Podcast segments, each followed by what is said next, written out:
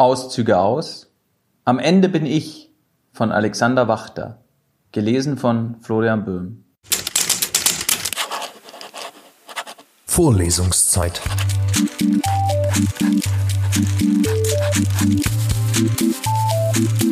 Der Geschichten-Podcast für jede Gelegenheit.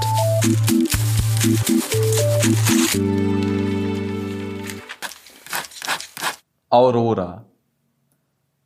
Verliebt sein war ein wunderschönes Gefühl, als würden Geburtstag und Weihnachten auf einen Tag fallen. Jeden Tag, wochenlang.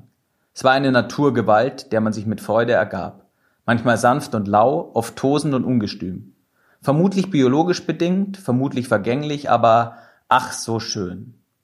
Zurück in München schlief Aurora oft bei mir. Mein Bett war kleiner hier, wir stapelten. Viermal sechs am Tag reichte uns nicht. Unsere Lippen schmerzten, aber ich bekam nicht genug von ihr. Neben ihr zu sein und sie nicht zu berühren, reine Folter. Noch schlimmer war es nur, sie nicht zu sehen. Wenn wir nicht beieinander waren, schrieben wir uns Nachrichten über interessante Menschen, die wir auf der Straße gesehen hatten, lustige Dinge, die uns selbst oder Freunden passiert waren, oder humorvolle Memes aus dem Internet. Sie schrieb, wie nennt man einen trainierten Waschbären? Ich schrieb, keine Ahnung, wie denn? Na, eine Waschmaschine. Ich schickte viele Lachsmilies. Unsere digitalen Gespräche blieben locker, über ernste Themen redeten wir persönlich. Wobei Aurora ernste Themen ungern besprach. Oft konnte sie keine Worte für das finden, was sie sagen wollte. Sie drückte ihre Gefühle nonverbal aus. Gefiel ihr mein Hemd nicht, hob sie die Augenbraue. Mochte sie es, strich sie mir über die Brust. Keine Worte, dennoch verstand ich sie.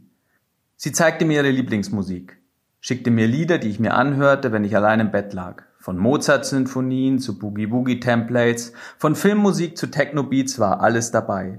Da sie kaum über Persönliches sprach, glaubte ich, sie teile mir ihre Gefühle mit Hilfe ihrer Liedempfehlungen mit.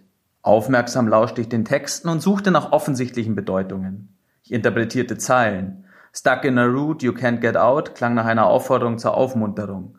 Only you can make me come alive nach einer Liebeserklärung. Ich nahm alles von ihr, das sie bereit war zu geben. Aurora hinterließ Spuren in meinem Leben, die man sah. Frisches Gemüse in meinem Kühlschrank, lockige Haare in meiner Wohnung, Kratzspuren auf meinem Rücken. Vieles sah man nicht. Die Sensation der Berührung in ihrer Fingerkuppen an meinem Körper, die Unruhe, wenn sie nicht bei mir war, die Gewissheit, alles zu erreichen, solange sie bei mir war. Sie spornte mich an. Wir joggten, radelten, spielten Tennis, Bowling und Golf, tauchten im Starnberger See und wanderten auf dem Schafeuter. Mit Aurora mitzuhalten? Unmöglich. Dennoch versuchte ich es. Je angestrengter, je abenteuerlicher, je riskanter, desto glücklicher war Aurora. Ihre Leidenschaft steckte mich an. Ob hoch zur See oder im Gebirge, mit ihr wollte ich überall hingehen. Bald warfen meine Zehen Blasen, meine Knie waren aufgeschürft, meine Finger aufgekratzt und meine Arme voller blauer Flecken. Auf meinen Schultern schälte sich die Haut wegen des Wanderrucksacks, und um mein rechtes Bein schlängelten sich Pusteln. Du stellst dich aber auch an, sagte Aurora, als ich zusammenzuckte, während sie mir eine Salbe auf die Eiterbläschen schmierte. Sie massierte den Wirkstoff in meine Wade ein. Deine Muskeln sind echt groß geworden. Ich gefiel ihr immer besser, was mir große Freude bereitete. Zusätzlich zum Sport, den wir gemeinsam ausübten, tauchte Aurora ab. Sie trainierte mehrere Male die Woche für Schwimmwettkämpfe. Bei den Trainings war ich nicht geduldet, doch an Wettkampftagen saß ich im Publikum und feuerte sie an. Ihre Eltern kündigten sich stets an, waren bislang jedoch nie aufgetaucht. Gegen Aurora wirkten andere Mitstreiter ungelenk. Ihre Arme teilten das Wasser mühelos. Mit ihrem Fußschlag ließ sie alle hinter sich zurück. Sie würde bald die deutsche Meisterschaft schwimmen, hatte sie mir gesagt. Habe jetzt endlich die eine Minute auf 100 Meter Kraulen hingelegt. Jetzt muss ich die Zeit nur noch bei einem Wettkampf schwimmen. Heute kam sie bei 58 Sekunden an. Die Menge jubelte, die jungen Männer lautstarker als die anderen. Bei der Siegerehrung winkte sie ihnen vom Podium aus zu, mich sah sie in dem Gedränge nicht, obwohl ich ihren Namen rief. Später folgte ich dem Pfad aus nassen Fußabdrücken zu den Umkleidekabinen. Selten hatte ich sie so erschöpft gesehen. Ihre Eltern waren wieder nicht aufgetaucht. Aber Schatzi, sagte Aurora mit neuer Kraft in der Stimme, ich hab's geschafft. Ich nahm ihre Tasche für sie. Ich habe nie daran gezweifelt. Sie legte ihren Kopf an meine Schulter, als wir zur U-Bahn spazierten und den beginnenden Regen ignorierten. Die Regenfälle hielten mehrere Tage an. Sobald die ersten Sonnenstrahlen durch die Wolkenkrone fielen, unternahmen wir eine Radtour die Isar entlang. Aurora hätte mit ihrem Tempo den Tour de France-Siegern imponiert. Ich stieg in die Pedale, spürte das geriffelte Metall in meine Gummisohlen drücken, grober Kies klapperte in meinen Speichen. Da vorne links, rief ich Aurora zu, die abbog und dem Weg folgte, der vor einem Maschendrahttor endete. Einige Male war ich bereits durch den Münchner Rosengarten spaziert, allein oder mit einem Date, noch nie mit Aurora. Ich stellte uns Stühle inmitten zweier Rosenbeete. Wir erfreuten uns an den Blumen, deren schwere Köpfe sich nach Tagen im Regen der Sonne entgegenstreckten. Das Aurora-Aroma vermischte sich mit dem Duft der Rosen, wurde intensiver. Ich liebe es hier, sagte ich. Aurora zog mich an meinem T-Shirt zu ihr, dann flüsterte sie, ich liebe dich. Es war das erste Mal, dass sie das zu mir sagte, und es bedeutete die Welt für mich. Wir schmusten, meine Wirbelsäule kribbelte, meine Pusteln juckten. Ich liebe dich auch, sagte ich. Sie lachte. Das weiß ich. Zum ersten Mal nahm Aurora mich mit zu sich nach Hause. Alles war klein und hatte seinen Platz. Wo ich mich auch hinwandte, überall empfing mich Auroras Geruch. Ihre Eltern waren weg, sie wusste nicht, wann sie wiederkam. Wir legten uns in ihr Bett, dicht aneinander gekuschelt. Sie zeigte mir ein Fotoalbum. Die Seiten rochen staubig und knisterten beim Umblättern. Ich lernte, wie ihre Eltern aussahen und dass ihre Mutter kein Geld für Kindersachen, aber für Schönheitsoperationen hatte. Aurora gewährte mir Einblick in einen Teil ihres Lebens, den ich bislang nur erahnen konnte. Sie machte sich damit verletzlich. Ich fühlte mich ihr näher als je zuvor. Aurora schlief ein. Meine Augen blieben offen und auf ihr. Ich versprach mir, ich würde immer für sie da sein. Ich würde sie nie verletzen. Leider versprach sie mir das nie. Verliebt sein. Eine unschuldig klingende neuzeitliche Betitelung grenzenlosen Wahns. De facto ein furchtbares Gefühl. Verliebte waren depressive Junkies, die händeringend nach ihrem nächsten Fix suchten, sich ihrer eigenen Erbärmlichkeit nicht bewusst, sich dieser Sucht hoffnungslos ausliefernd. Jeder Streit mit der geliebten Person eine Tragödie, jede Versöhnung eine Einkehr ins Nirvana mit der Hoffnung auf Glück und Zufriedenheit. Also hoffte ich. Ich hoffte wieder meine Intuition und liet Aurora nach Egelheim ein. Ob Nirvana oder Tragödie wusste ich nicht. Wie konnte ich ihr verzeihen, ihr das Vertrauen schenken, das nicht mehr existierte? Es gab zehntausende Arten, Liebe zu zeigen, stattdessen betrog sie mich. Wenn ich nur verstehen würde, warum sie es getan hat, dann könnte ich verzeihen. Es zehrte an mir. Ich wälzte mich in meinem Bett, schweißüberströmt und frierend, meine Laken so verheddert wie meine Gedanken. Ich war ein Junkie. Meine Spritze war leer, dennoch stach ich mich ohne Unterlass. Aurora sagte mir, sie liebe mich. Wie konnte man jemanden von ganzem Herzen lieben und trotzdem mit einer anderen Person intim werden? Bene klopfte an meine Zimmertür, ich antwortete ihm nicht. Er ging. Henrik klopfte, ich blieb still. Er ging. Meine Mutter klopfte, wartete nicht auf eine Antwort und öffnete die Tür. Sie riss die Vorhänge auf und setzte sich an mein Bett. Mit gerunzelter Stirn fragte sie mich. Was ist mit dir los? Plötzlich brach es aus mir heraus und ich weinte hemmungslos. Meine Mutter blieb bei mir, hielt mich fest, auch als ich dachte, der Schmerz würde mich zerreißen. Sie stellte die richtigen Fragen, auf die ich wie immer keine Antworten hatte.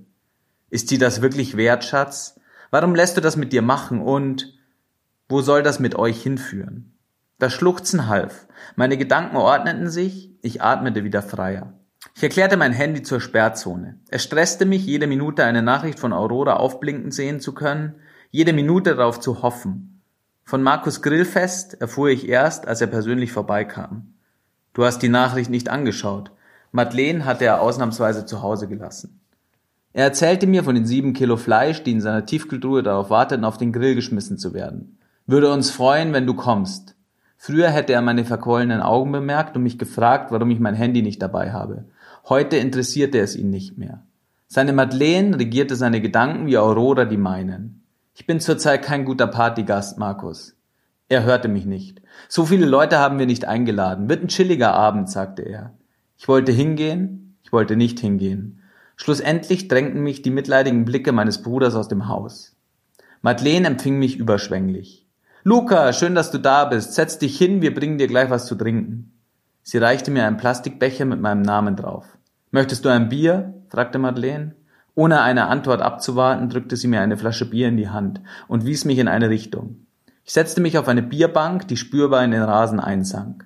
Madeleines Freundinnen waren die einzigen Gäste außer mir. Sie versuchten, mich in ihre Unterhaltung mit einzubeziehen, gaben aber bald auf. Markus löste sich kurzzeitig vom Grill und brachte uns die ersten Fleischstücke. Für die Hälfte der Freundinnen gab es Seitan-Burger. Dir kann ich wenigstens ein ordentliches Stück Fleisch geben. Markus stieß mit mir an. Die anderen sollten auch gleich da sein. Sie hatten noch ein Spiel. Offenbar hatte er unsere ehemaligen Volleyballkollegen eingeladen. Ich hoffte, dass Noah nicht dabei sein würde. Doch natürlich war er der Erste, der seinen Kopf durch die Tür streckte. Seine Sporthose war so kurz, genauso gut hätte er keine anziehen können. Luca, sagte er, wir begrüßten uns mit einem knappen Handschlag. Ich habe mich schon gefragt, ob du auch hier bist.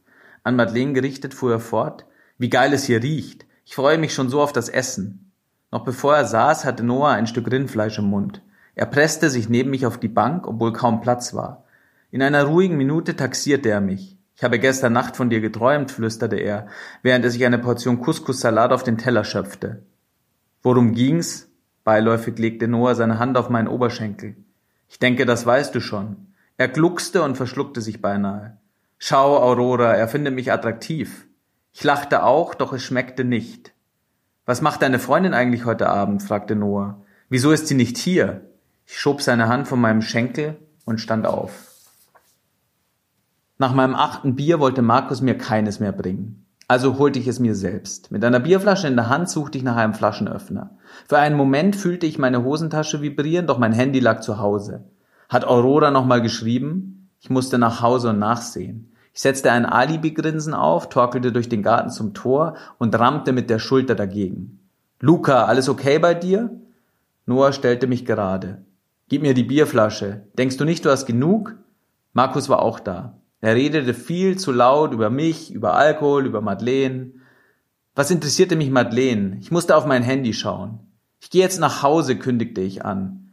Noah begleitete mich. Ich wohne nebenan, das schaffe ich auch alleine. Klar schaffst du das, aber ich komme trotzdem mit. Ich spürte Noahs Hand auf meiner Schulter. Noah gefalle ich. Er würde am liebsten mich küssen, keinen anderen Kerl. Was? fragte Noah. Ich habe nichts gesagt, erwiderte ich. Doch hast du. Und klar gefällst du mir, sonst wäre ich jetzt nicht hier bei dir, sondern mit den anderen. Geht es dir wirklich gut? Ich kramte meinen Haustürschlüssel hervor. Oh, das freut mich zu hören, sagte ich und ignorierte seine Frage. Er half mir, das Schlüsselloch zu finden. Die Räume waren dunkel, sogar meine Mutter schlief schon. Fern von möglichen Blicken wanderten Noahs Hände, er fasste mich an der Hüfte, zog mich zu sich. Hat Aurora sich auch so gefühlt? Sein Atem schlug gegen meinen Hals, raue Fingerspitzen fuhren über meine Wangen. Soll ich aufhören? flüsterte er mir ins Ohr, biss in mein Ohrläppchen. Ich legte eine Hand auf seine Brust, bemerkte die feinen Härchen darauf. Ich will es verstehen. Süßer Barbecue-Geruch in meiner Nase, seine übertriebene Körperwärme an meiner Haut. Ich muss es verstehen. Ich küsste ihn. Als er gegangen war, weinte ich. Meine Mutter fand mich auf der untersten Treppenstufe, Sie zog mir die Schuhe aus, fragte mich, ob etwas passiert sei.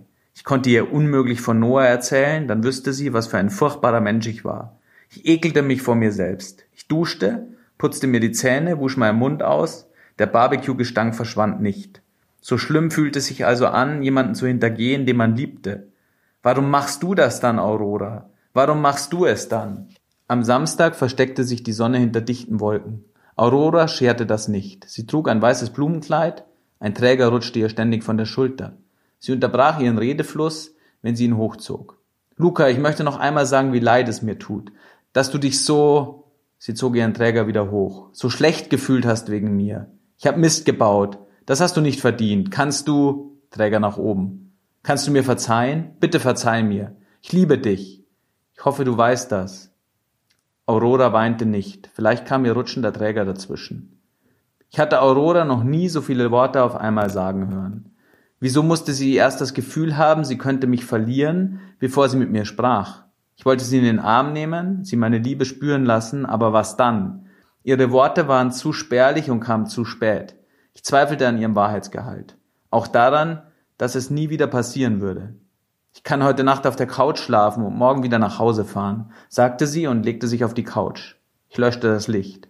Mein Herz pochte, die Dunkelheit legte sich mit kalten Fingern um meinen Hals und drohte mich zu ersticken. Würde sie einfach verschwinden, wie mein Vater nach der Scheidung meiner Eltern? Ich hatte geglaubt, mein Leben würde immer bleiben, wie es war. Damals täuschte ich mich. Heute kannte ich die Welt ein wenig besser. Doch eine Welt ohne Aurora, ohne meine Aurora, unvorstellbar. Außerdem hatte ich sie genauso hintergangen wie sie mich. Wie konnte ich über sie urteilen? Sie betrog mich, um mit jemand anderem zusammen zu sein. Ich betrog sie, um mit ihr zusammenbleiben zu können.